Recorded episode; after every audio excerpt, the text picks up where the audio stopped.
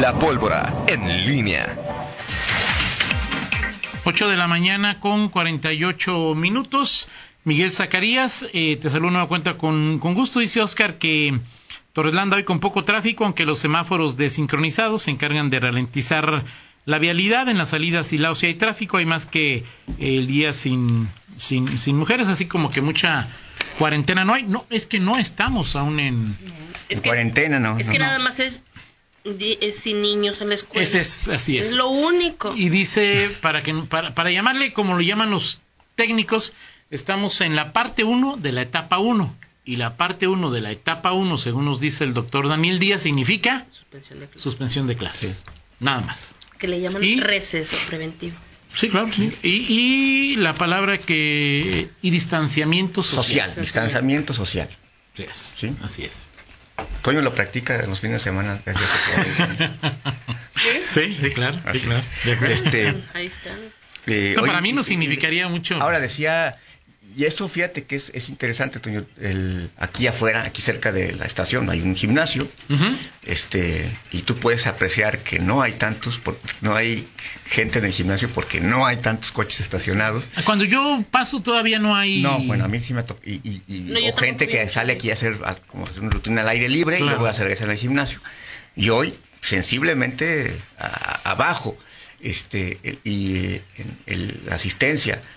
Fernando, nuestro compañero, decía que en el macrocentro ahí de CODE, acuático, este, también había una disminución importante de, de- de asistencia. Sobre Y- todo de... de adultos mayores. Así es. Este, y eso es importante, por eso le preguntaba yo a- al, al, Al al doctor. secretario, al secretario de Salud sobre este, sobre este tema, también en parte por interés este personal. Claro, claro. Pero sí, ¿qué, qué tal dice? Ahí la recomendación pues es de, de, de mantener, pues, eh, de, resguardarse en casa, actividades no, no esenciales, bueno, ya es una, a, criterio de cada, de cada persona. Por el momento. asunto, por el momento, este, vaya, lo- luego eh, escuchamos, leemos mucho en Twitter, a ver, estamos ah, en una fase 1, eh, ¿por qué se habla de que es inevitable la fase 2? Bueno, de acuerdo a la... Es muy, muy fácil de transmitir. de y transmitir y, y lo- y los casos, es decir, y sobre todo en Guanajuato, si, hoy tienes dos casos y de pronto eh, te salen otros tres o cuatro casos, pues ya este eh, la- la- el, promedio eh, incrementa, se incrementa de manera importante, luego es difícil hacer proyecciones, pero lo más importante creo es que, que hoy, aunque parezcan medidas extremas, porque entre- entre más pronto salgas de la de esta fase de la crisis, la, la- la transmisión, pues puedes eh, recro- recobrar las actividades normales. eh, eh, Pero el asunto es quién sabe cuándo vas a salir de, de la crisis, ¿no? ¿sí? En países con cultura occidental. Ahora sí, ya- llama, Digo, en y llama China la- y en Corea son, por lo que gustes y mandes, más disciplinados. Sí, claro. Sí. Ahora llama la atención que un país como Italia pues viva eso y que sea y que las versiones periodísticas y que, que- que hemos visto es que justamente porque no eh, no se tomaron a tiempo medidas este Así es. de esta- y por eso se hoy se el- la propagación es mucho más rápida. Claro. Sí, se tiene que llegar ya a esta fase de manera tan radical, ¿no? De no salir de, de tu casa. Francia la, Francia la tomó ayer. Así es. 15 días totales de cuarentena. Y que incluso ahí, digo, ahí, ahí se aplica la fuerza pública. Sí, claro. O sea, no es de que... Como en España. No es recomendable, es fuerza pública de... Digo, no para meterte a la cárcel, ¿no? Pero sí para evitar Sí. que salgas o si ya saliste para regresarte cordial o no muy cordialmente No, a claro, tu pues la fuerza pública, literal, literal. En fin, bueno, pues ahí... la- la- la- ahí ¿Y no ha habido asesinatos en León? Oye, esa es la otra parte que ayer decía, bueno, este, eh, alguien, Uno. alguien, es- ¿Uno? Bueno. Sí. alguien escribía en, Em. en Twitter la otra parte, este, digo, el fin de semana estuvo complicado, digo, Sí, la, semana, bueno, sí, la- en- la semana pasada fue compleja, En la este, típica, sobre todo en- en Celaya, Sí. en Celaya particularmente con todo lo que ocurrió eh, y terminó con el tema de Salamanca ahí con un asesinato múltiple en cuatro, en un bar, con cuatro muertos y 20 heridos, algo así. Uno Este, de ellos un bebé, ¿no? Exacto, y, y- y bueno, de pronto vemos Salido de lunes, Santa Julia. Uno en Colinas de Santa Julia anoche antes de Sí, las 10 de la a ver, noche. sí, te, te doy La única persona. ¿qué- cuántos en el estado, porque luego, este, no, no sé, digo, igual es, es una mera coincidencia, pero bueno, este, digo, Sí, a lo claro, mejor digamos, claro. es solamente un día. Ojalá, más, más días de estos, ¿no? Eh, Exactamente.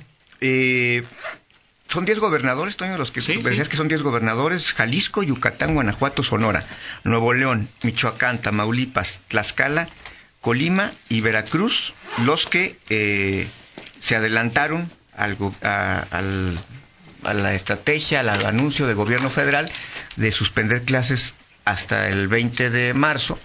Estos estados ya lo hicieron eh, de manera eh, digo, unilateral y al final es una medida de prevención adicional. eh, y bueno, pues creo que es, es, eh, simplemente destacarlo, ¿no? Y marcando la, la- la diferencia con otros con otras entidades, pues veremos ya en la evolución de los de los casos que hasta el momento son son eh, En Guanajuato, son pocos, sí, y a nivel nacional, Toño, estamos hablando de Guanajuato 31 casos descartados, 7 en investigación, 2 confirmados. eso es lo que está Los dos en León, en este momento. Y el semáforo de estatus de actividades verde normal, no hay ninguno en verde. Preventivo, hay uno en preventivo, en amarillo. Actividades laborales, que señala considerar medidas de higiene adicionales sin suspensión de actividades y cancelados actividades escolares y eventos masivos, ¿no? Así es, así es. Eh, y bueno, hoy el secretario de Salud está en el Congreso. Al ratito. Al ratito. De hecho, hay, es- estaba programado dos, dos, eh, em, dos activi- actividades del, eh, del secretario. Una era una reunión que había pedido el PRI para hablar del INSABI, cómo funcionaba y qué es... Qué es Y eso quedó ahí. Y eso el, el PRI aceptó pues posponer o cancelarlo. Pues en sí, este momento no es, no es prioritario, pero la otra reunión que justamente tenía que ver, eh, que pidió la Junta eh, de Gobierno, es hablar sobre el tema del, eh, del coronavirus. COVID-19. Eh, y bueno, se va a aprovechar, pues creo que ahí quedó ni mandado a hacer para que hoy el secretario hable de este tipo de cosas y actualice seguramente Mesa de trabajo o comparecencia, hoy no es, es, es trascendente hoy. es- Sí, o sea, la- la- la- realmente, pues puedes llamarle como quieras, o sea, decir, eh, o sea, digo, eh, los, los diputados van a informarse, Sí, claro. es decir, eh, vaya. Digo, vamos habrá algunos que sí, como Raúl Márquez, que, que por su profesión claro, claro. sabe de qué, Sí, pero- sabe más del tema que cualquier... Sí, pero o sea, sí, es difícil decir que, que, oye, hoy va este Álvarez Amarripa. No, pues ahí era- es, no es, o sea, por supuesto que se espera cuestionamiento. Pues hoy más bien es un tema de información, sobre todo porque hasta este momento creo que las autoridades eh, sanitarias en, en materia de salud pues han reaccionado convenientemente en, en este hasta este Y momento. ayer estuvo Raúl Márquez como presidente de la Comisión de Salud, Sí. lo cual pues habla bien, ¿no? En No, bueno, pues, es, es- es la, la institucionalidad, ¿no? Es decir, pues, al final, más allá de las, de las adversidades, él es el presidente de la Comisión de Salud, es médico, Raúl Márquez Salvo, es de Morena, es coordinador de la bancada. Eh, y es de los... De Morena, Digamos que de Morena es de los más... eh, digo, sensatos. en términos mediáticos Sensatos. y políticos, ya adentro, quién sabe, pero Sí. de lo que uno ve, pues es de los Sí, más claro, sensatos y así es.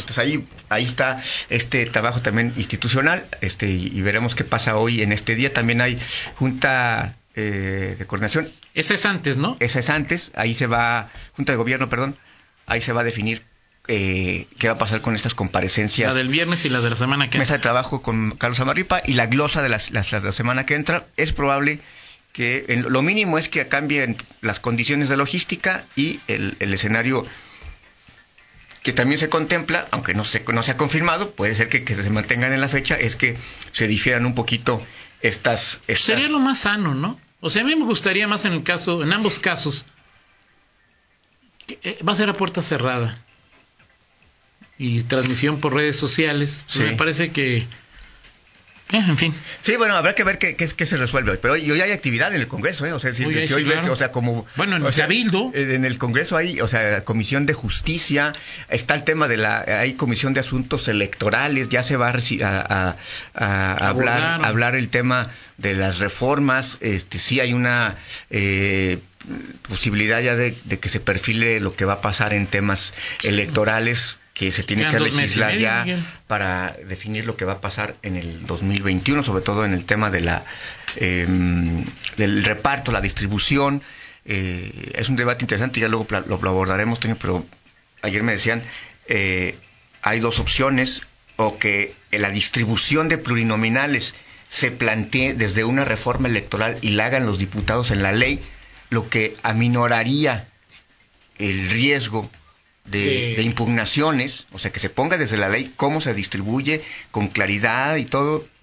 Eso es lo que le gustaría al Instituto Electoral, porque también aminoraría también su, su, su chamba. Y la otra es que eh, lo dejen a, a criterio, que no se haga una reforma y que el propio IEG emita lineamientos, recomendaciones para los partidos en la distribución Y luego lo que género. diga el JEC puede ir a y ser eso, eso sí, ante eso sí aminora- Tribunal eso sí aumentaría el riesgo de impugnaciones y de, de la judici- judicialización Así del es. proceso Ese es un tema que ya lo veremos también con mayor eh, eh, profundidad en otros momentos, porque pues, se, se- se pondrá interesante. Y también, Toño, eh, el, eh, el tema de del- las desapariciones, rápidamente Ajá, eh, claro, no, claro. platicarlo. eh, ha sido muy comentado el, el asunto de eh, las desapariciones, el- en su momento los colectivos este, eh, formados en, en Guanajuato que agrupan a familias de desaparecidos eh, plantearon varias inquietudes. Una de ellas tenía que ver con el cambiar la ley para que una persona que no está no localizada se convirtiera en automático en Eso desaparecida. es quizá lo más de lo más polémico, ¿no? Así es, y bueno, resulta que en, en el cambio, además de decir que José Gutiérrez sea el interlocutor directo con, con gobernantes y con diputados, eh, tal parece que los, eh, los colectivos están pidiendo que se mantenga tal cual, que es más conveniente este, mantenerla eh, a partir de una reflexión de una experta en esta materia, y llama la atención las dos cosas, la de forma, que de alguna manera dicen vamos a tener interlocución directa ya con las actividades, ya Raimundo Sandoval y Fabricio Loruso ya no van a ser los, los, los intermediarios, sino que van directo los familiares, esa es la acción de forma, y de fondo el tema de, la, de, de que al final no quieren cambios a la ley en esa materia. Creo que es interesante, el tema era que ya Livia Denis, con los abogados que había mencionado, ya había avanzado en ese tema para cambiar la ley y resulta que ahora siempre no, pero vamos a ver qué pasa. Ahora esto fue desde el 6 de marzo. El 6 de marzo... Le eh, hacen llegar esta información a la presidenta no, a- hasta formalmente se lo, di- te lo dieron a conocer hasta el 10 de marzo. 10 de marzo. sea, No, el es- 8 de marzo, perdón. Y este, o sea, hace una semana. así es. ¿Han dicho algo Raimundo y No, hoy, hoy los buscaremos a ver qué, qué, qué pasa, porque José Gutiérrez fue cordial, o sea, dijo, no hay ningún problema con ellos, van a seguir colaborando, pero los familiares pidieron que se relacionaran directamente ellos con el Congreso. Entonces, Tiene lógica, ¿no? Es decir... Sí, eh, en algún momento lo, lo, lo comentaste, lo comentaste tú, es decir, eh, Digo, sin dejar de lado, por supuesto, el excelente trabajo que realizan Raimundo y, sí, y Fabricio. Pero bueno, pues a final de cuentas, pues son ellos, ¿no? Los que viven en carne propia la desaparición de sus seres queridos. Totalmente, totalmente de acuerdo, Toño. Bueno, pues ah, ahí está este tema y veremos cómo se, al final cómo se define, porque decía, eh, decía Livia Denis, bueno, la comisión ya trabajó algo y mañana se van a reunir justamente con José Gutiérrez y pues para que diga qué es lo que pasó y a partir de eso pues se, se tenga esta definición ya de cómo va a quedar la ley finalmente desaparición forzada, que hay que recordar es una de las que eh, pues, está pendiente en el Estado. De acuerdo, Sí. de acuerdo contigo, Pues- Miguel. Eh, entonces, si hay cabildo, si hay eventos con el gobernador. Sí, dos, dos eventos, hay un evento de Bueno, seguridad. el gobernador sí pidió que únicamente estuvieran ahí los eh, relacionados directamente con el evento los medios de comunicación y que no estuviera, eh, ¿cómo se llama? El, el eh, pues alguien más, ¿no? Que esa es una, una decisión que se toma. El alcalde, bueno, hoy tiene un evento también el alcalde y el gobernador.